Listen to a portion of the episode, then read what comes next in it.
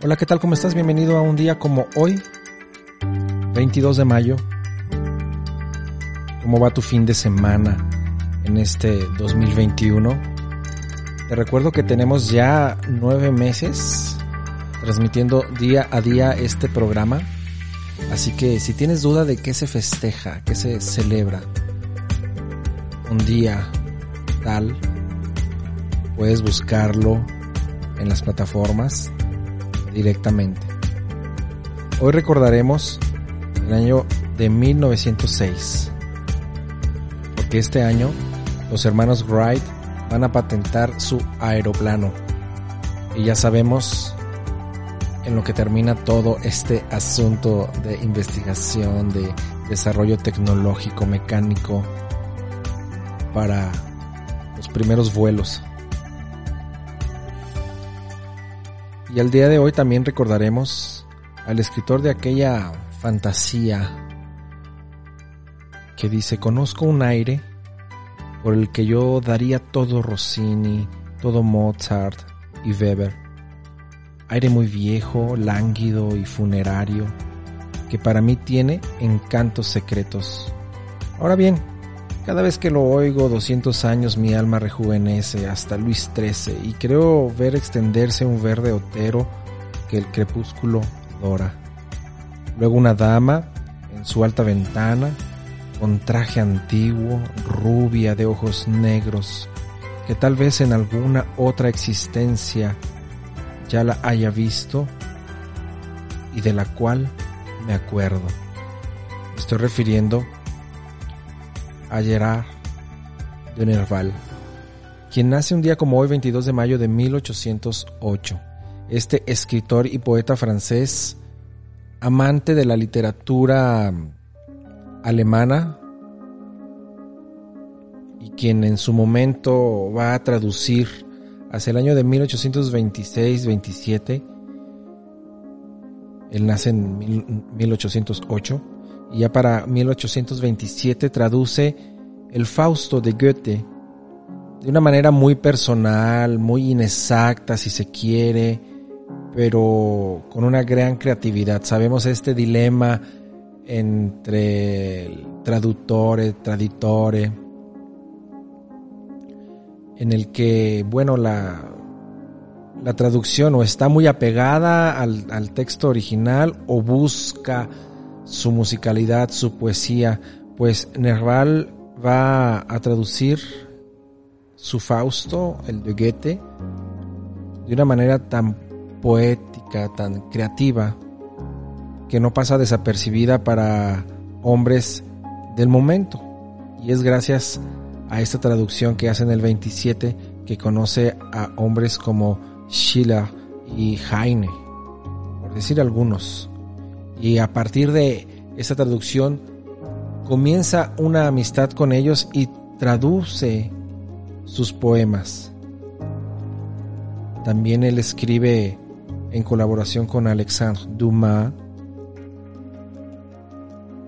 amiguísimo de Gautier y por supuesto del gran francés del 19, Victor Hugo, a quien también vamos a recordar hoy. Y uno de los hombres más monstruosos por su genialidad, dejando de lado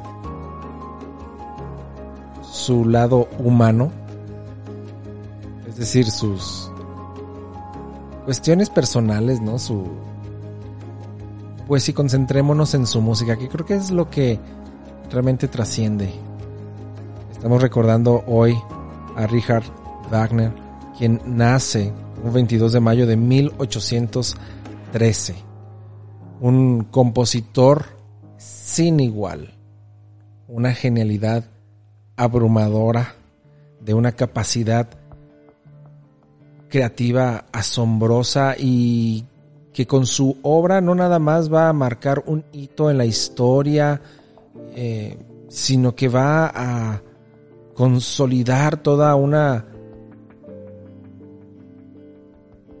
manera de entender la cultura por parte de los alemanes muy particular, muy, muy sólida gracias al desarrollo de su tetralogía del Anillo del Nibelungo,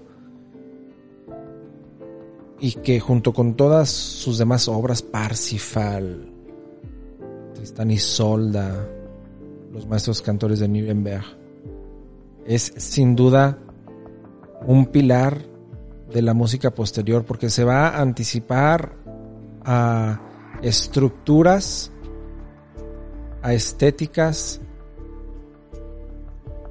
muy muchas décadas antes de, de desarrollos.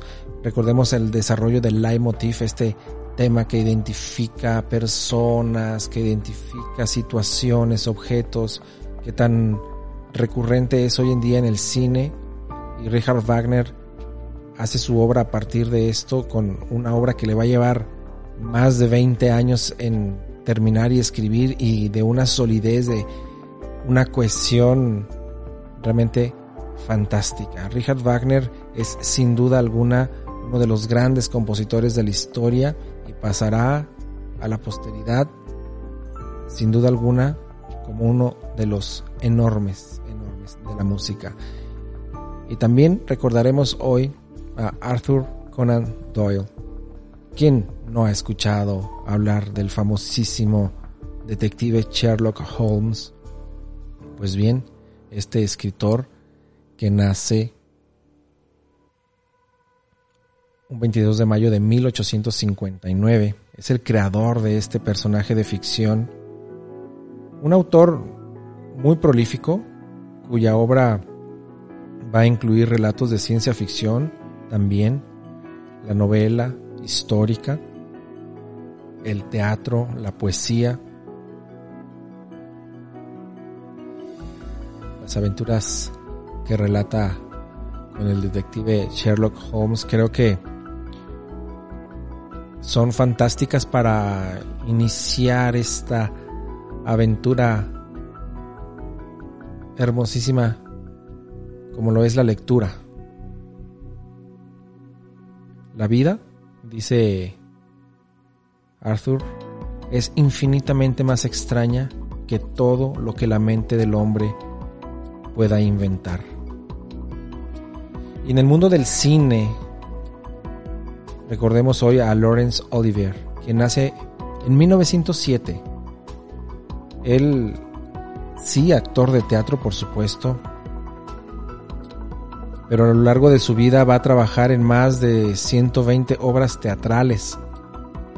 El doble que películas. Películas hace 60, 15 series de televisión. Gana el Oscar como el mejor actor mejor película. Hamlet. ¿Recuerdan esta película de 1948? Pues esta película, maravillosa, ¿eh?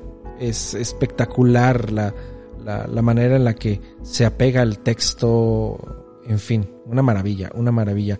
Y esta película de 1948 es escrita, producida, actuada y dirigida por Lawrence Olivier. Y en la música, recordemos hoy al cantante, compositor y actor francés de origen armenio, Charles Aznavour, quien nace en 1924. La música francesa sin él definitivamente no, no sería la misma. Tiene papeles en el cine también porque va a actuar bajo la dirección de François Truffaut y luego también en El tambor de hojalata del 79. ¿Recuerdan esta obra basada en el texto homónimo de Günter Grass? Y recordando a aquellos que fallecen un día como hoy, recordemos a Alessandro Manzoni, quien fallece en 1873. Él con su obra Los novios y Promessi Sposi, que es su obra más conocida, va a consolidar el idioma eh, italiano de una manera sin igual. Es una referencia, sin duda alguna, dentro de la literatura italiana. La lengua florentina era más culta y característica de Italia que la lengua lombarda. Recordemos esto, del autor. Se va a vivir a Florencia para aprender bien y dijo que había tomado, tenido que ir a aclarar la ropa al Arno. Es decir, reescribió la obra en italiano de Florencia. Y también hoy recordemos a Víctor Hugo, porque este gran poeta, gran escritor, fallece un 22 de mayo de 1885. La literatura, la poesía universal tiene a Víctor Hugo como uno de los grandes. Con su obra Los Miserables de 1862, con Nuestra Señora de París. Qué maravilla contar con estos autores a los que podemos disfrutar hoy en día. Y es así como llegamos al final de un episodio más. Yo te dejo, pero te mando un gran abrazo y te espero mañana. Cuídate mucho. Este programa fue llevado a ustedes por Sala Prisma Podcast. Para más contenidos, te invitamos a seguirnos por nuestras redes.